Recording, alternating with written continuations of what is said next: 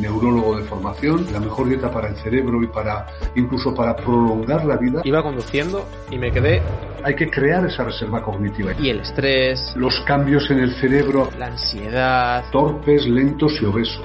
Que haría que no queramos tomar ciertos fármacos. Enfermedades tan, tan serias como el Alzheimer o el Parkinson. A la hora de jugar en Internet por lo menos. Pero vivimos más estresados. Y cuando vas al cementerio... Cada paciente te da una lección de vida. Pero ya me templo el pulso. Pues puede llegar a dañar el cerebro. Ya se empiezan a gestar 25 años antes. Sí que empobrece la capacidad de desarrollo cerebral. Esto es lo que se llama neurogénesis. Eh, y las vacunas, etcétera. Región de Orense. La verdad es que tu respuesta es demasiado buena. Eh, que parecen cosas de ciencia ficción, pues en un futuro eh, pueden ser factibles.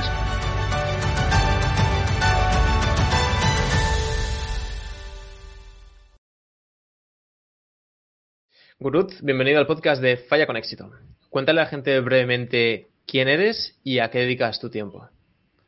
Eh, Primero, muchas gracias por la, por la invitación, David. Eh, yo soy Gurut Linazasoro, soy neurólogo de formación.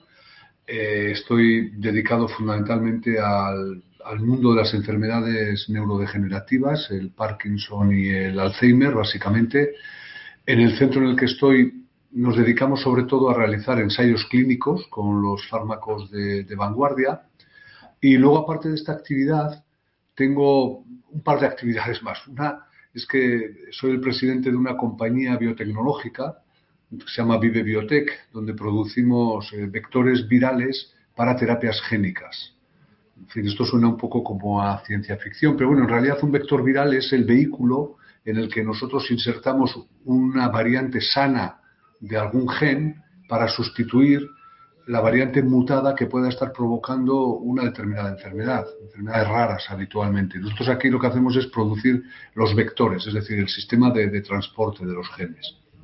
Eh, y luego también pues, me, gusta la, divulgación, tengo una, una columna en, en, el Diario Vasco en el que quincenalmente publico cosas sobre temas de ciencia, de lo más variado, pero muchos de ellos relacionados con el cerebro, que es de lo único que sé un poquitín. Eh, y, básicamente nada, esta es mi, actividad. Ahora estoy muy ilusionado con un proyecto que tengo entre manos que lanzaremos en breve que se llama La Casa del Cerebro. La que en esto estamos. Em, básicamente lo que has dicho, ¿no? Eh, es sobre el cerebro, el cuidado del cerebro, las cosas que le perjudican y las cosas que lo benefician, en donde se centra la, mayor parte de tu trabajo. Si tuvieras que decir así como como falacia que hay para la gente ignorante como yo, que no se dedica todos los días ¿no? Eh, a, mejorar y aprender sobre el cerebro, ¿cuáles dirías que son las principales falacias de las cosas que no son muy malas o incluso que son buenas, que se cree, pero en realidad son súper malas, negativas para el cuidado del cerebro, bueno, o, cuerpo o sistema nervioso?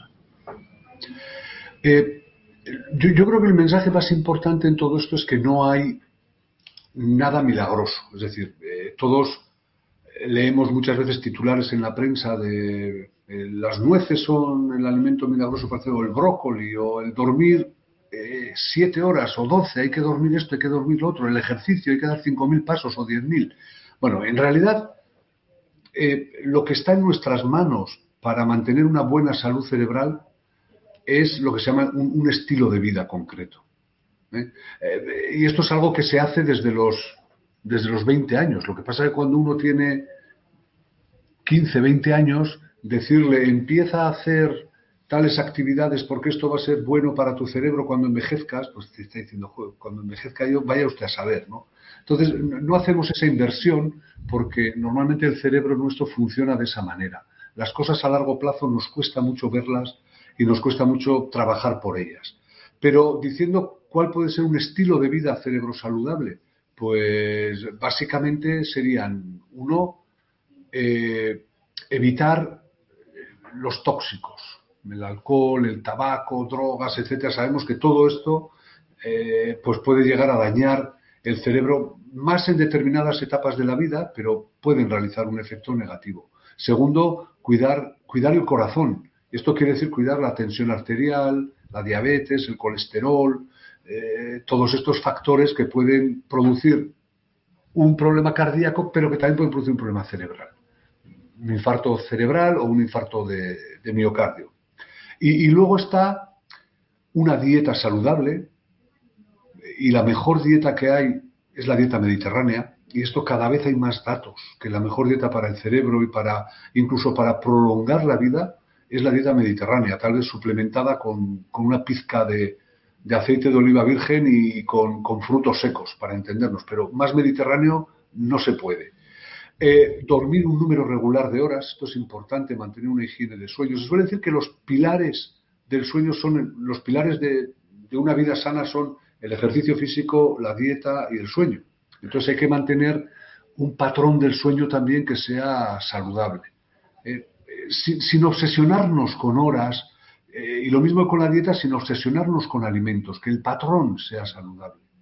Eh, lo, importante es que eh, la mayoría de las veces sigamos ese patrón saludable. Luego que de vez en cuando nos salimos y un día tenemos una comilona o un día dormimos menos o porque hemos hecho una juerga, pues bueno, pues no es pecado mortal, no pasa nada. y luego está la polución, cada vez hay más datos de que la, contaminación puede ejercer un efecto negativo sobre, sobre la salud cerebral y la otra parte, que es la de estimular al cerebro. Y al cerebro se le estimula primero con ejercicio físico, aunque suene raro. El ejercicio físico es bueno para el corazón y es bueno para el cerebro. Men sana, en corpore sano, pues aquí tenemos la, la gran demostración. Si luego hay que andar 10.000 pasos, 5.000, 7.000, lo importante es no estés quieto o sea, muévete, haz cosas. ¿eh? Eh, y luego está la estimulación intelectual.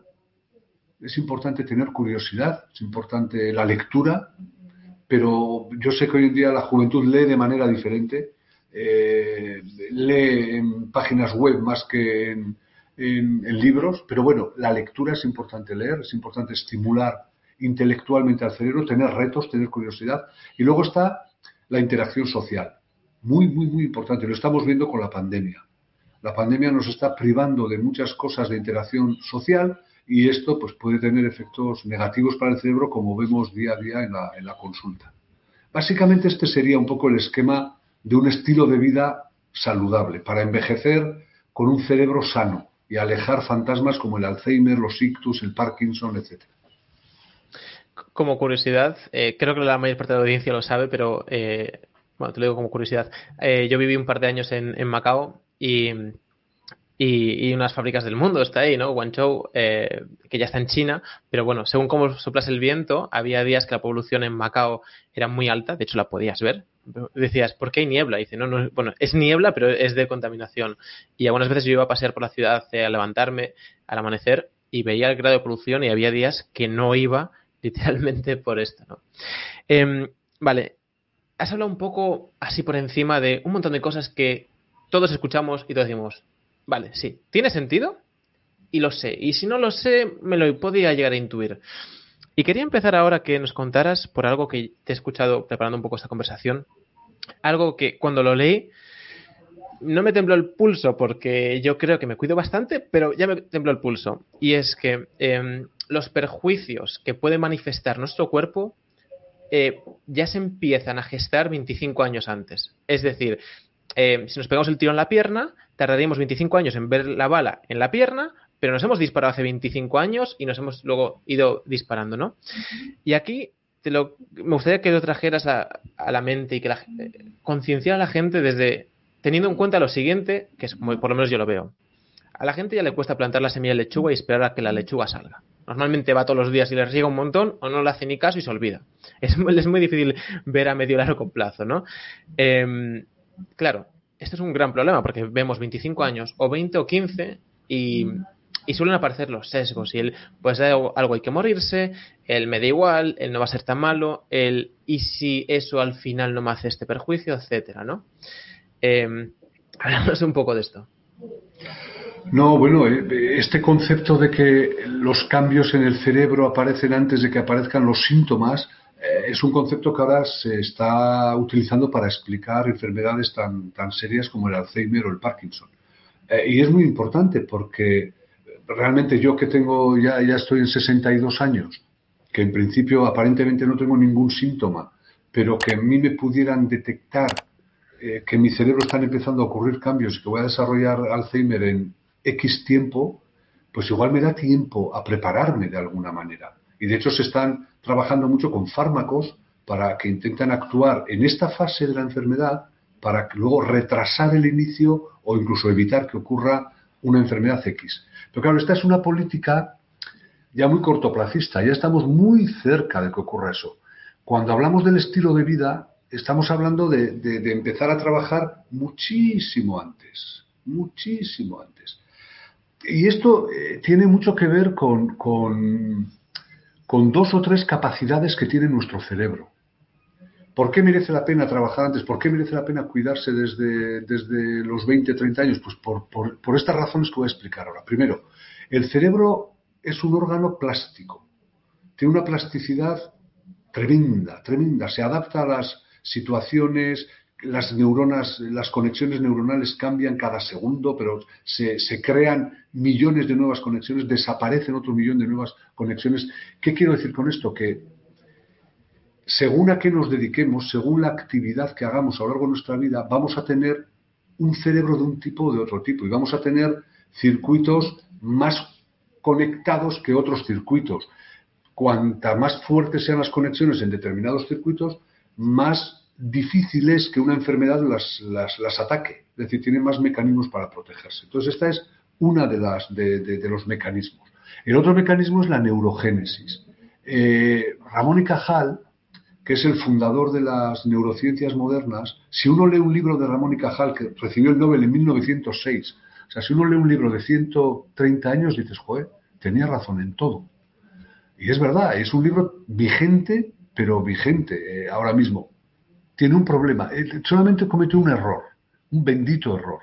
Y es que Cajal decía que las neuronas no tenían capacidad de regeneración, pero hoy en día, hoy en día sabemos que las neuronas sí que tienen capacidad de regeneración, que cada eh, que, aproximadamente somos capaces de producir del orden de 3.000, 4.000 nuevas neuronas cada año. Esto es lo que se llama neurogénesis y esta es una capacidad eh, que, no se conocía hace muchos años, que no se conocía en la época de Cajal, pero que ahora se sabe. Entonces, estas neuronas nuevas que se forman van sobre todo a las áreas del cerebro que tienen que ver con el aprendizaje, con la memoria, etcétera. Entonces, estas dos capacidades hacen, tenemos que explotarlas al máximo. ¿Y cómo las explotamos al máximo? Con, la con el estilo de vida. Con el estilo de vida que hace que una persona tenga lo que se llama una reserva cognitiva. Muy fácil de entender. Si yo me dedico a hacer pesas toda mi vida, pues si cuando tenga 60 años sufro una enfermedad muscular, tardará más años en menguar mis capacidades que si no he hecho ningún ejercicio a lo largo de toda mi vida. Pues exactamente lo mismo. ¿Eh? Hay que crear esa reserva cognitiva y esa reserva cognitiva se crea con las experiencias del día a día, con, nuestra vida. Nuestra vida es la que crea nuestra reserva cognitiva. Y según cómo vivamos, según cómo estimulemos al cerebro, así será nuestra reserva cognitiva. Por eso hay que empezar pronto. Por eso hay que empezar pronto. Esto es lo uno, algo que, te he escuchado decir a ti, que me dejó, iba conduciendo y me quedé volado, sería la expresión, a lo mejor un poco informal, que, la cultura, eh, o sea, la neurogénesis, la, creación de neuronas se ve muy afectada por la cultura. Y claro, la cultura son creencias, son ideas, son pensamientos, son principios, ¿no? Eh, entonces, un poco lo que me venía a la mente era en ese momento para preguntarte, em, hay culturas con todo esto que lleva, con esta forma de pensar, enfocar la vida, pensar sobre las cosas, sobre la vida, a qué le damos importancia y a qué no, que desarrollan más un tipo de enfermedad y hay otras que menos?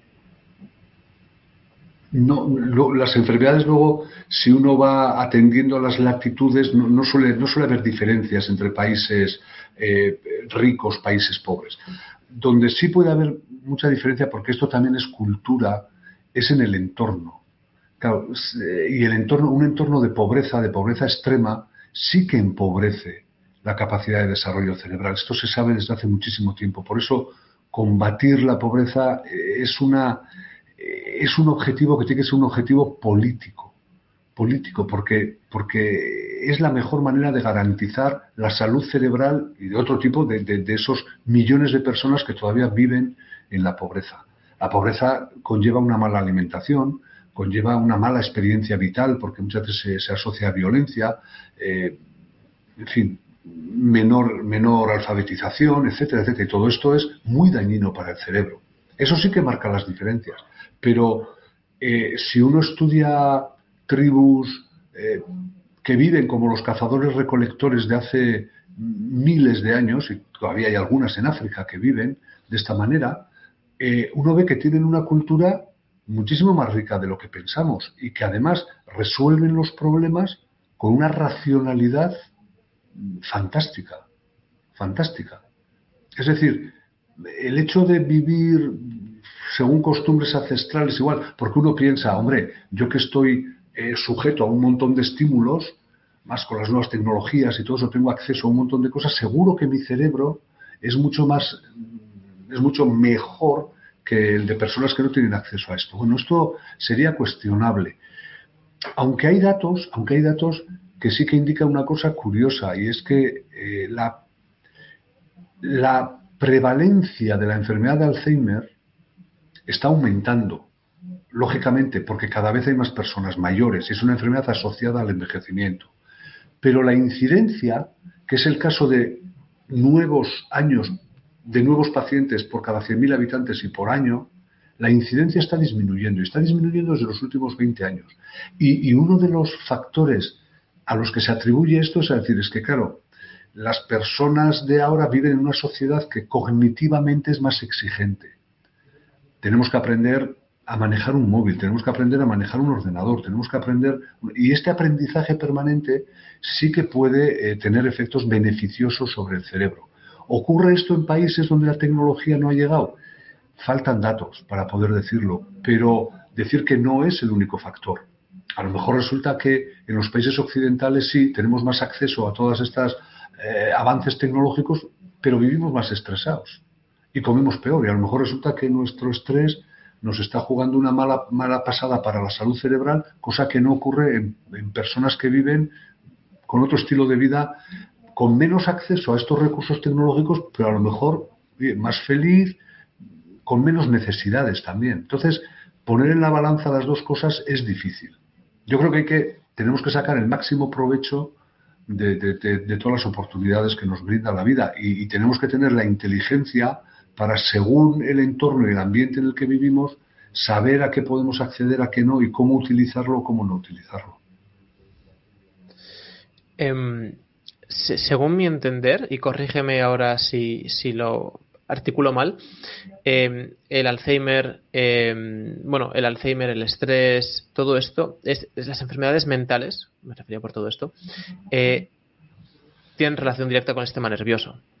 Y, y el estrés, la ansiedad, la cafeína, y nombro cosas a lo mejor un poco diferentes, ¿no? Como es la cafeína y el estrés, pero son cosas súper, súper, súper habituales en el día a día.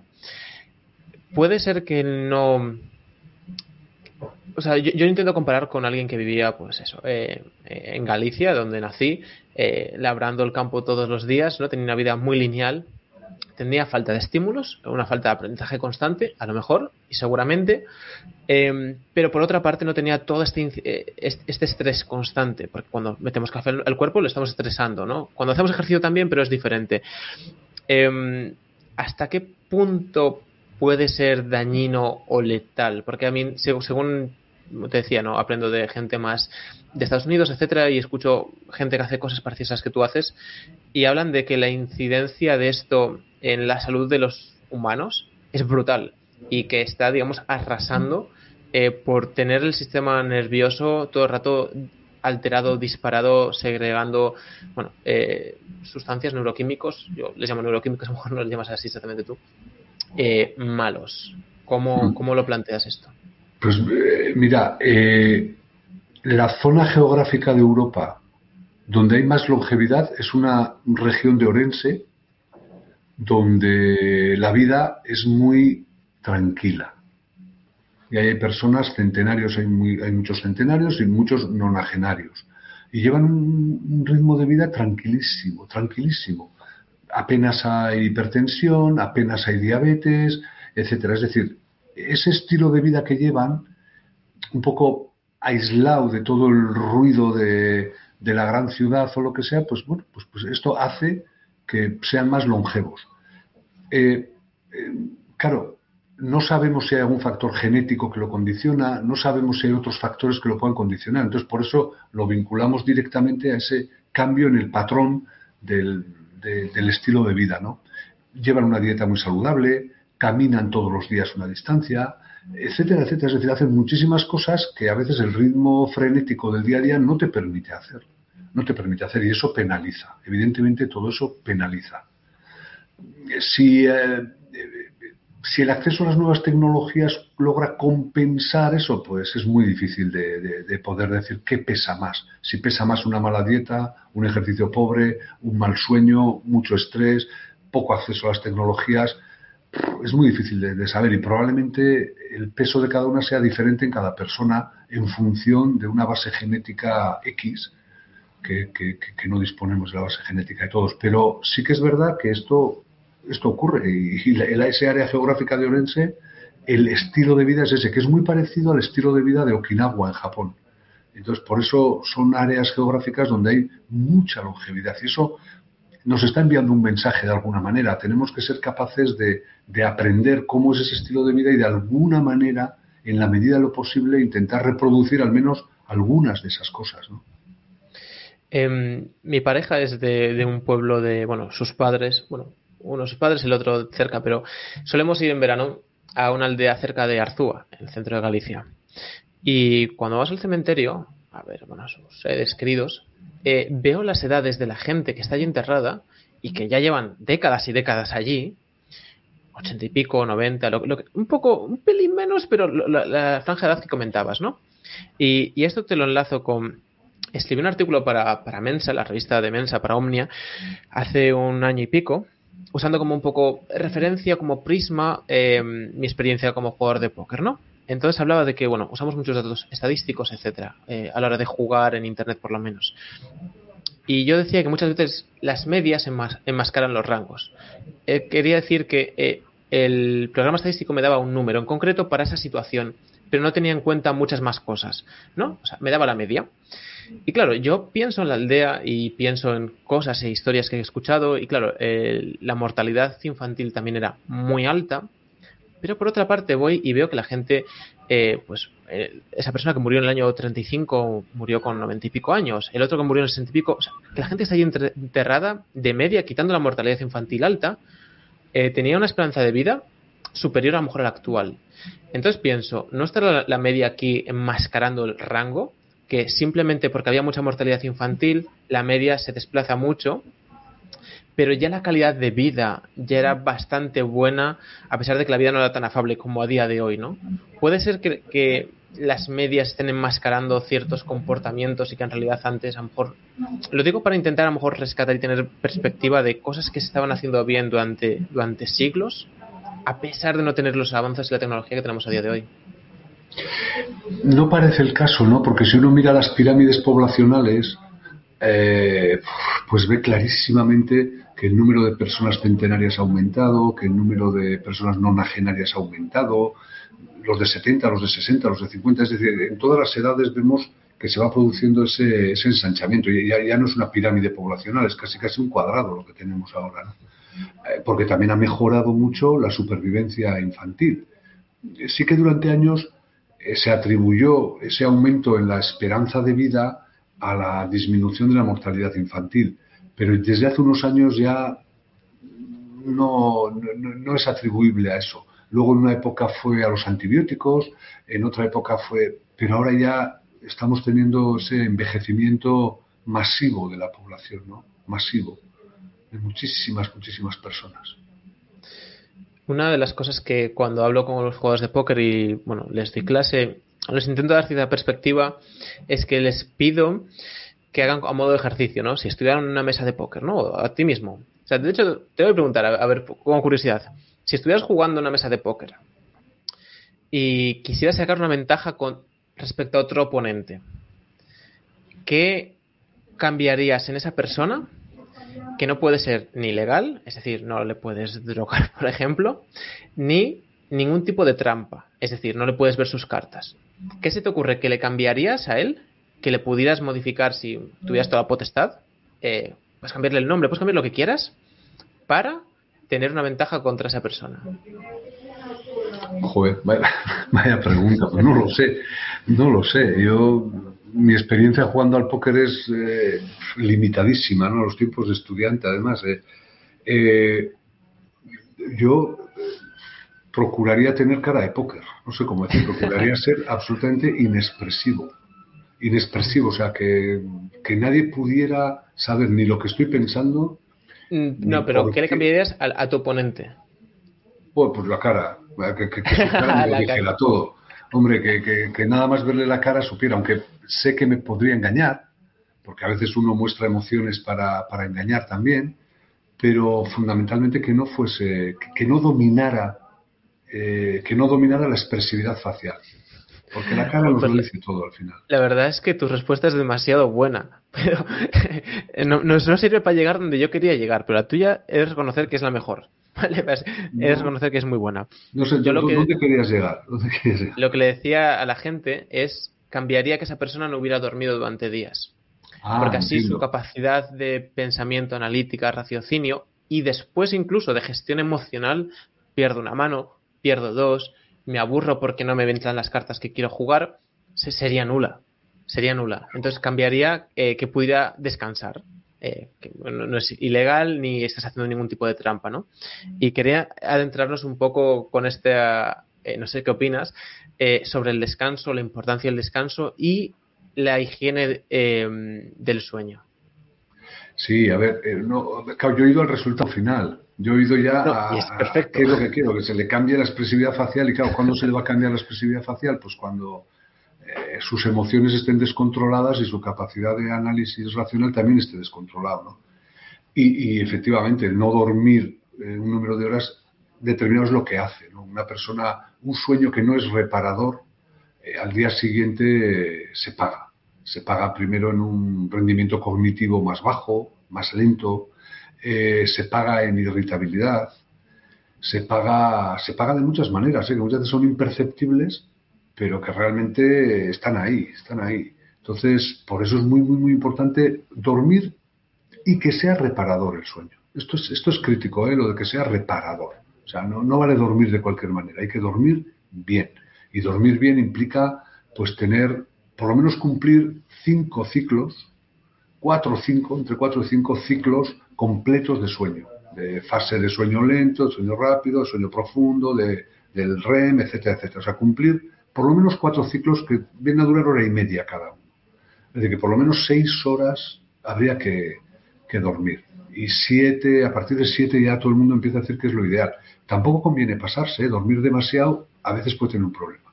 Y entonces ahora que siempre que cuentas esto surge, pues yo duermo tres horas y me vale, yo duermo ocho horas y me va muy bien, o yo, diez y no me puedo despertar. Vale, pues hay casos individuales, desde luego hay hasta familias que por una mutación genética concreta duermen dos, tres horas y al día siguiente rinden de, una manera espectacular. Bien, de acuerdo, pero no es el caso de la inmensa mayoría.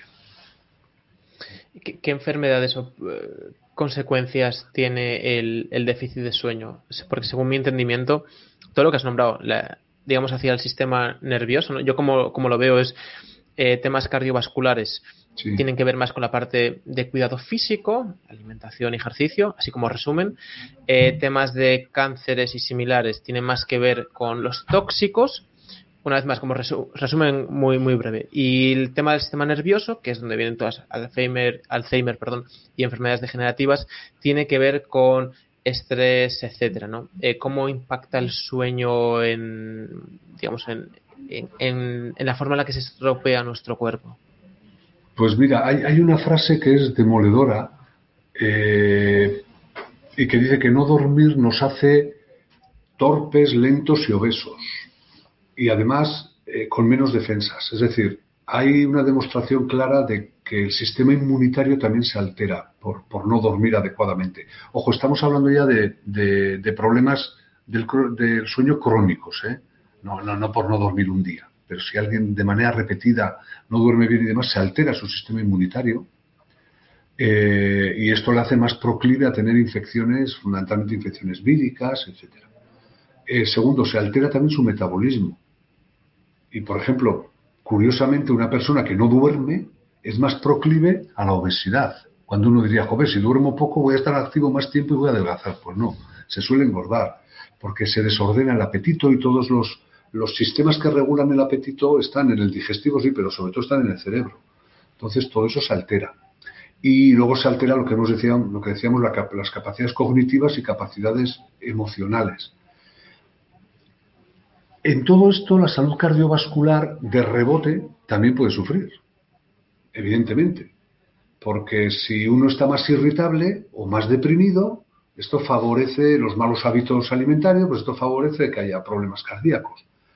Y con el cáncer ya la relación no es tan clara, no es tan clara como con las enfermedades eh, degenerativas y, y, mentales como la ansiedad, la depresión, etcétera. Eso está muy, muy, muy constatado. Cuéntanos un poco para darnos perspectiva de lo que para ti es el día a día, ¿no? Y también nos pasa a nosotros a los juegos de póker a veces de lo que nuestro día a día es y lo que la gente piensa son cosas muy diferentes, ¿no? Las imágenes estas, no sé si las has visto de lo que mi pareja piensa que hago, lo que eh, la sociedad piensa que hago, lo que mi madre piensa que hago y lo que hago. ¿Qué, qué hacéis y cómo, cómo enfocáis los estudios? ¿Qué tipo de estudios hacéis? ¿Qué procesos hay? ¿Qué, a lo mejor qué parte del trabajo es lo que la gente no ve o no valora, pero que es muy importante? depende de la actividad, ¿no? Depende de la actividad. En, la clínica, en la clínica eh, se distingue como dos actividades. Una que es la consulta, que es el, tratar a una persona que tiene un problema. Eh, y la consulta es muy exigente. Es muy exigente desde el punto de vista también cognitivo, porque cada persona que viene viene con dos, tres, cuatro, cinco o seis problemas, o por lo menos seis cosas que le preocupan y que quiere una respuesta.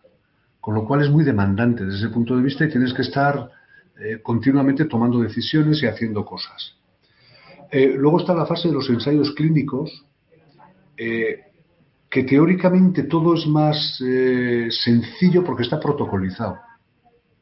Está protocolizado, entonces tú sigues un protocolo y el paciente llega una hora, se le hacen unas pruebas, luego se le hacen otras, pero estás tratando con personas, con personas que tienen problemas, eh, enfermedades y con los que también pues tienes que, que de alguna manera pues ver cómo está eh, la salud general y a veces también es, al, al, final acaba siendo un poco como una consulta. ¿no? Esto por un lado con la actividad clínica. Hombre, la actividad clínica, todo esto se altera y puede llevar un orden y puede ser ordenada, pero todo se altera pues, cuando hay una urgencia o cuando hay algún problema de salud grave, ¿no? que, que tienes que resolver en, en, un corto periodo de tiempo, que tienes que tomar decisiones rápidas.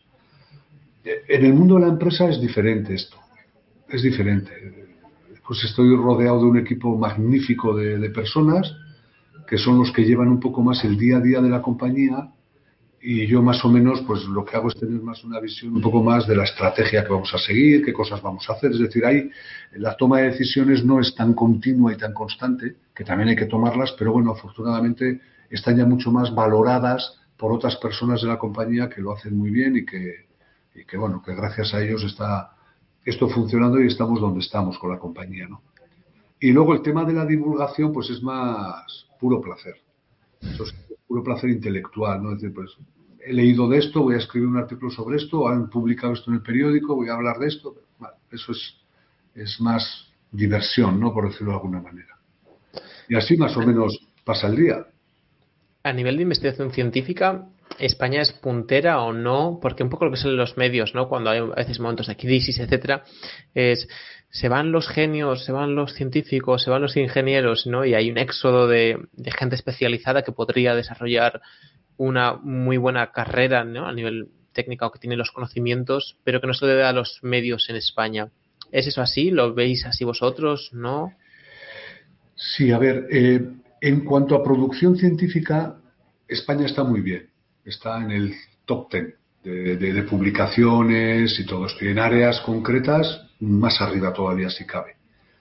Eh, luego está el tema un poco diferente de la carrera profesional. Es decir, yo estoy en la universidad, en un grupo de investigación, hago cosas, hago tal, pero me apetece desarrollar más este producto o, tener más apoyo en esto que podríamos ir más adelante, etcétera. Y ahí sí que estamos muy, que, sería un poco la traslación de ese conocimiento que se genera, trasladarlo un poco al mercado, en el sentido más amplio del término. Es decir, transferir ese conocimiento al mercado, convertirlo en productos, en servicios que generen, son, serán productos y servicios de altísimo valor añadido y que generen, bueno, pues actividad empresarial, actividad industrial, que al final es lo que da empleo, riqueza, bienestar a la sociedad. Y ahí sí que andamos muy por detrás de, de, Europa y muy por detrás sobre todo de Estados Unidos o de países muy innovadores como Israel y ahora todo el sudeste asiático, ¿no? que está despertando en este área de la biomedicina, ¿no? de la salud.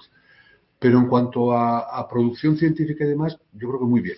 Y luego otra cosa es el sistema sanitario y la medicina, que ahí yo creo que es de, las, de los mejores eh, sistemas que hay en, todo el mundo. ¿eh?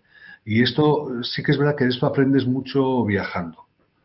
Cuando nosotros que nos gusta mucho criticar y flagelarnos y todo eso, cuando vas a otro país y ves otros hospitales y ves cómo funcionan y demás, dices, joder, pues sí, en nuestro país estamos mejor en este área, ¿no? Pero nos pasa esto con la medicina y nos pasa esto con la red de metro y con otras muchas cosas. Que nos encanta darnos de latigazos en la espalda cuando en el fondo, bueno, pues eh, no estamos tan mal en muchas cosas. Em, fármacos. ¿Qué, punto de vista? Porque bueno, hay opiniones muy extensas, eh, muy extremas, ahora con la situación actual eh, y las vacunas, etcétera. Que em, fármacos, los, fármacos entiendo que son buenos, pero siempre, no siempre, hay a veces intereses ocultos que haría que no queramos tomar ciertos fármacos. Bueno, yo eh, en esto cuando lees argumentos un poco con miedos, con casi casi conspiraciones de la industria farmacéutica que no quieren curar el cáncer o no quieren que se cure el Alzheimer porque el negocio se les acabaría y todo esto, a mí me cuesta, me cuesta verlo y me cuesta creerlo por, por una razón, porque una compañía farmacéutica lo que quiere es curar el cáncer y además curarlo solo él, porque vamos, eso le va a suponer beneficios eh, multimillonarios, ¿no? Habrá otras empresas que sufrirán y tendrán que, buscarse la vida, pero esto es lo que pasa en el, en el mercado, ¿no? Eh, por eso yo no creo en, este tipo de, cosas, pero bueno, puede suceder que en algún momento. Lo que sí ocurre a veces es que hay eh, malas praxis, hay cosas que se hacen mal y que se ocultan datos o cosas de ese tipo, pero es que esos son auténticos delitos y eso hay que perseguirlos, ¿no? Y yo creo que cada vez que se destapa un escándalo de esto, pues eh, al final el delito se paga, como tiene que ser, ¿eh? Como tiene que ser. Respecto a cómo está España en el desarrollo de fármacos, si, esta era la pregunta, o desarrollo de, vacunas o lo que sea, ahora que estamos con la COVID, pues bueno, un poco eh, al hilo del comentario que hacía antes, ¿no? Muy bien en conocimiento, el CSIC, por ejemplo, pues hay cuatro o cinco vacunas que se están investigando, pero no llegan al mercado, tardan en llegar. Sin embargo, ha habido una empresa, una empresa veterinaria, eh, IPRA, en Cataluña, que ha sabido adaptar todo a la línea de producción. Aparte tenían su propio I+.D. con una proteína diferente, etcétera, etcétera. Jope, y están ya en fase muy avanzada del, desarrollo ¿no? de su vacuna. Estos son los dos modelos, por decirlo de, de, alguna manera. Uno el modelo empresarial y otro el modelo más de la academia, etcétera, etcétera, que ahí nos falta mucho rodaje y yo creo que nos faltan eslabones para hacer que todo eso sea mucho más ligero y llegue antes al mercado y a la sociedad. Ahora que salió el tema este de un poco de las vacunas, ¿no? Que te introduje yo también. Eh, ¿Dónde queda un poco esto, no? Lo que siempre se había escuchado, por lo menos lo que te digo desde fuera, ¿no? Que las vacunas tienen que ser testadas durante años o décadas y cuando salen ya eso está estudiado durante mucho tiempo, ¿no? Y hemos visto casi lo opuesto en esta situación. ¿Es porque es una situación especial? ¿Es porque no es tan necesario? ¿Es porque ya están minimizados los riesgos por una serie de razones? No, no, esta vez ha sido porque es una situación absolutamente especial.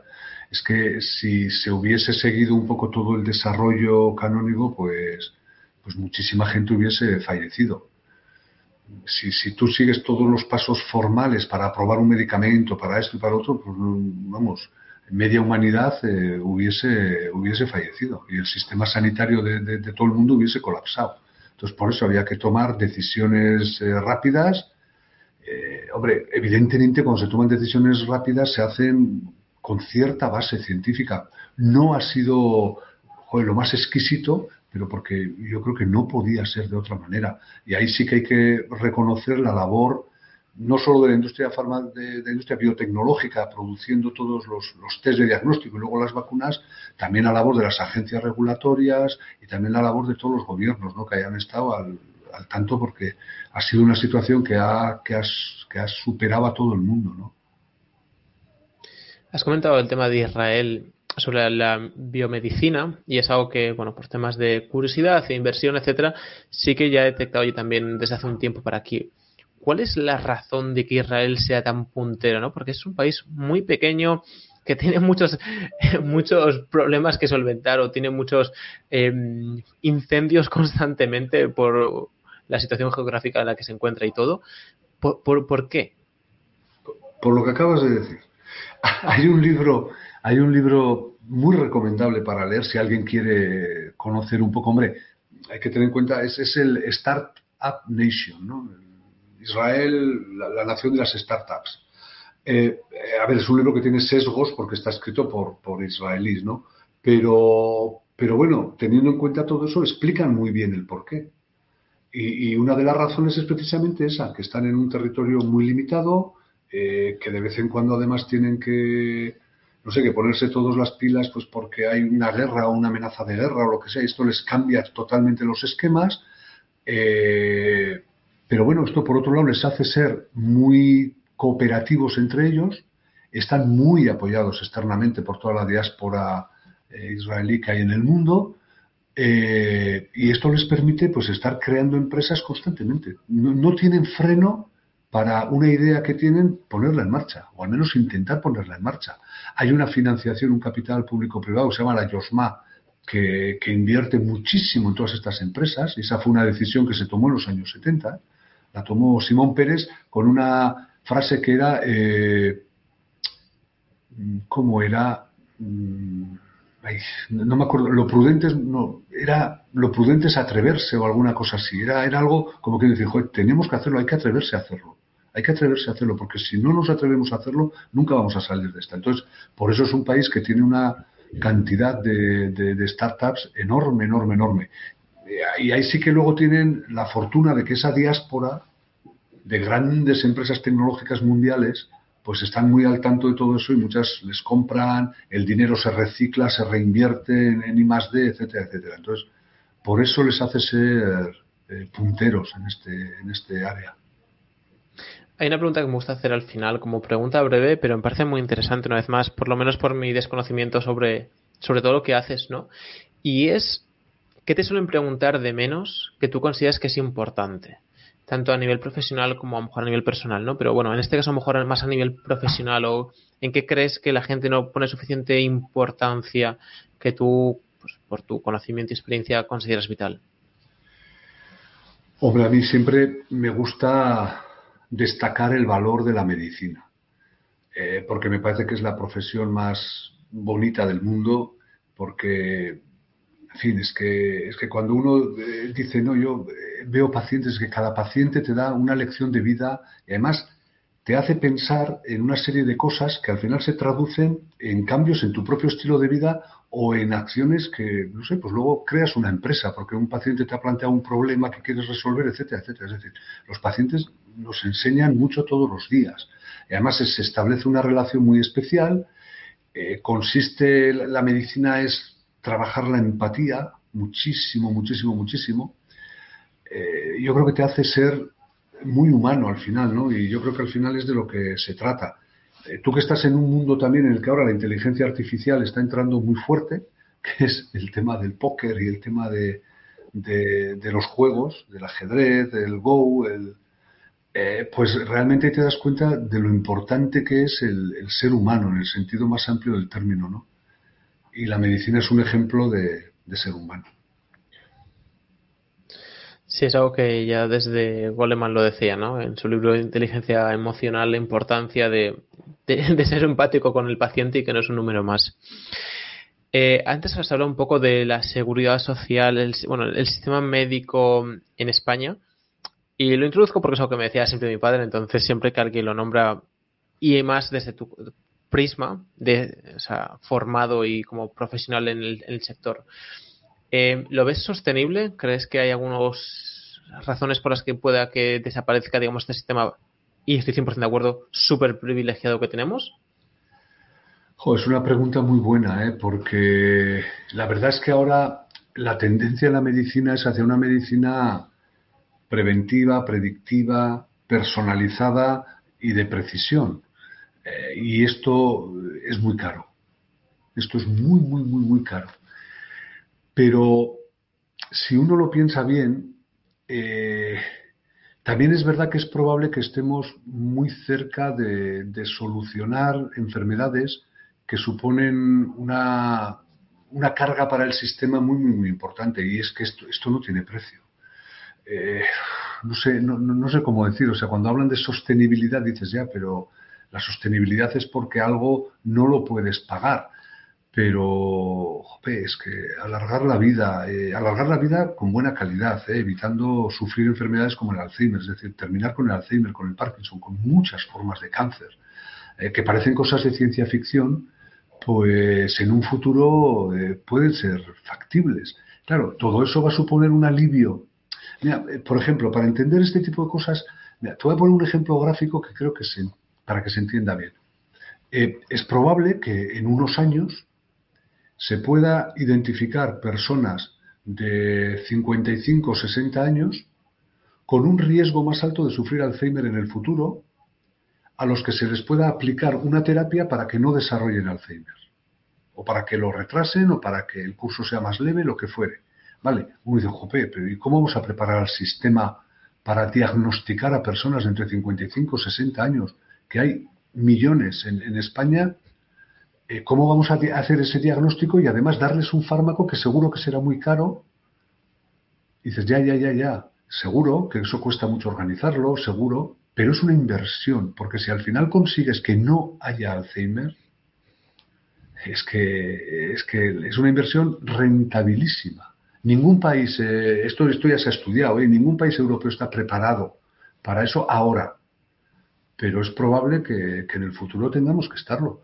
Eh, si uno echa la vista atrás eh, y dice, jope, hace años pensar en lo de la quimioterapia y que hubiese un montón de quimioterápicos para un montón de pacientes y cómo vamos a administrar a todos y las habitaciones y todo eso, al final se hace. En confortables sillones muchas veces es donde se administran estas terapias, el paciente va a la mañana, se pone y se va a su casa y continúa su vida normal. Esto era impensable hace unos años, parecía una inversión carísima, carísima. Pues probablemente sea de las mejores inversiones que se hayan hecho nunca.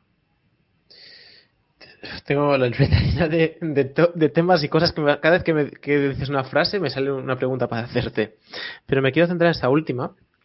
Em, eh, bueno, mi padre hizo quimio durante muchísimos años, o sea que lo tengo muy, muy presente y alguna vez le acompañé, o sea que estoy súper de acuerdo con lo que dices. Y lo quiero unir para ver si también, si estoy equivocado ¿no? en, ciertas cosas que, creo y a lo mejor más que gente lo cree. La quimio es una acidificación masiva del cuerpo para que el cuerpo se alcalinice. Y, interrogo. Y por otra parte, eh, háblanos, no sé hasta qué punto lo tocas o a lo mejor lo tratáis o no, no lo sé, pero el eh, tema de la importancia de alcalinizar nuestro cuerpo, que un poco los tips o las ideas, el estilo de vida que nombrabas al inicio, ya habla de esto, porque son hábitos y cosas que, un estilo de vida que alcaliniza nuestro cuerpo, ¿no? Pero partiendo desde este prisma de la importancia de alcalinizar, ¿es algo que hablas, valoráis? No tengo ni idea. No, no, no, no tengo ni idea y, y así te lo digo.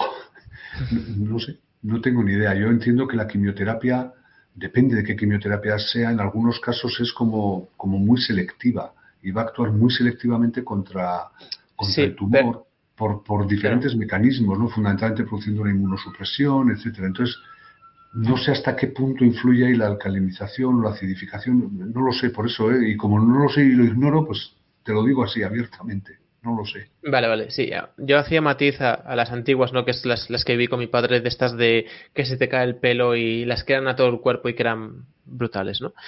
Pero pasamos, de hecho agradezco muchísimo que, no tengas a lo mejor una opinión súper consolidada, em, porque yo también a veces intento no dar una opinión que sí pienso que es una opinión no, no formada, ¿no?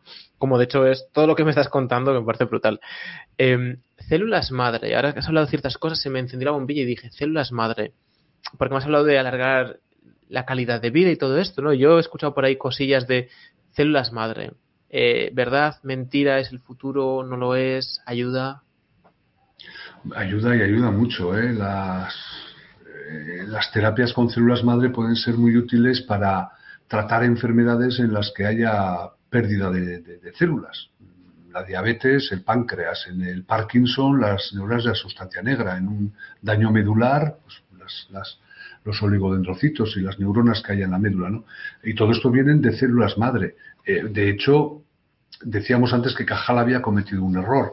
Eh, las células nuevas que, reemplazan a esas eh, células que se pierden en, las áreas del, aprendizaje y la memoria vienen de las células madre neuronales. Es decir, todos tenemos células madre en, nuestro organismo y sirven para, reemplazar eh, zonas que se hayan perdido por, el motivo que sea. Ahora además tenemos la posibilidad de, tunear células adultas nuestras y llevarlas al estadio embrionario y a partir de en el laboratorio eh, pues diseñar cualquier tipo celular que podemos utilizar en, un paciente concreto para tratar su, enfermedad. Esto se ha hecho ya en la enfermedad de Parkinson con las células IPS que, le dieron el, el Nobel a Yamanaka. Eso es una cosa. Y otra cosa es que a través de la investigación en células madre y demás lleguemos a, ser inmortales, como, como, se ha llegado a sugerir. ¿no? Esto ya me parece más, más complicado, muchísimo más complicado. Eh, vamos trazando conversación. Aprovecho para hacer unas preguntas breves finales, que una ya, de hecho, la que te decía que te, te hice antes. La primera es un valor o principio que impera en tu vida. Eh, valor o principio. No lo sé, es que a veces decir un valor de uno es complicado. Yo creo que eso corresponde a otros el, decirlo, ¿no? Pero a mí lo que sí me gustaría es ser honesto. No sé si lo consigo, ¿eh? pero es lo que me gustaría. ¿Un libro que recomiendes? Pues yo recomiendo mucho uno que se llama Compórtate o Behave de Robert Sapolsky, que es un neurobiólogo primatólogo eh, americano y que explica perfectamente las bases del comportamiento humano, con muchos ejemplos, con muchas cosas. Es una gozada el libro, es un tocho así de gordo, pero da gusto leerlo. Y además, eh, dependiendo un poco del interés de cada uno, puede empezar a leerlo de la mitad hacia adelante o olvidarse la parte más biológica del principio. pero es un libro, yo creo que está muy bien escrito, con muchos ejemplos, que ayuda a entender muchísimas, muchísimas cosas de cómo es el ser humano. ¿A qué dices que no o que no tiene cabida en tu vida? Complicado, porque ese es uno de mis pecados. Yo suelo decir que admiro a John Wayne, no, porque fuese un buen actor o lo, que fuera, sino porque tiene una frase que dice la felicidad empieza el primer día que dices no a algo, ¿no?